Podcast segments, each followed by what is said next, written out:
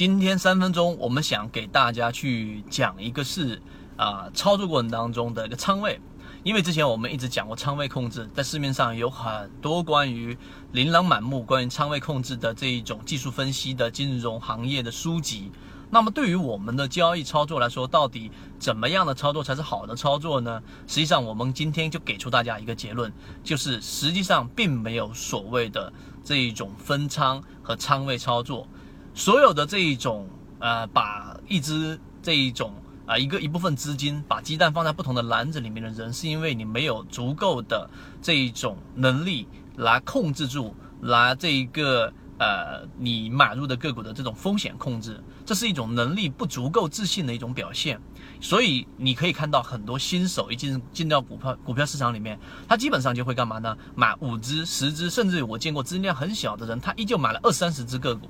这种呢，实际上是心理上的一种慰藉，因为这一只个股涨了，或者这一只个股涨了，东边不亮西边亮，这就是新手的一种表现。而真正的，如果在市场里面有一个交易系统，并且是比较完善、经过市场考验的交易系统，那么它最终的结论就是，它会把资金和它锁定的目标在那么几只个股里面。我所了解到的最强游资，它也就是有一个版面的这个自选股。关注的个股一个版面，那么就是二三十只左右了，对不对？而且还要不断的筛选，那么这是他关注的个股，而他操作的个股永远都是两只左右，两只一直到圈子从二零一六年到现在都分享模型，一方面是自己记录自己的交易系统，另外一方面可以帮助大家建立完整的交易系统。系统进化模型可以一步关注泽西船长公众平台。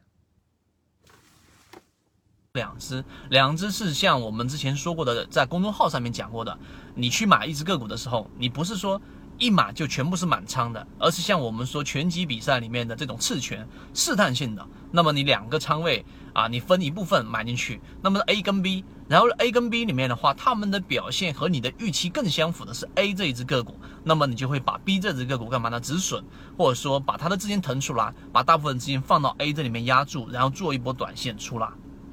就我刚才讲这一段，它实际上是游资操作过程当中很少有人能够去明白的一个道理。我认为这一个呃操作上的技巧。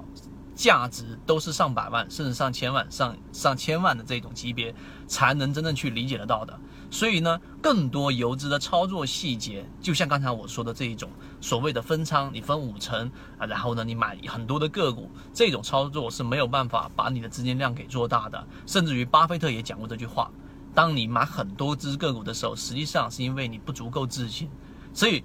我们讲的这种操作呢，在你的交易系统当中，你一定要去。做两件事情，第一个建立你完整的交易系统，第二个在操作过程当中不要孤注一掷，而是用刚才我们类似这一种方式，然后把你的资金更大的去把它活用起来。所以这段时间我们讲的中电广通、宝泰龙这一些类型的个股，以及我们在讲的煤炭板块，以及最近期的我们讲公众号里面有讲到的这一个啊锂电池里面板块里面的一些个股，都是给大家去作为观察而已。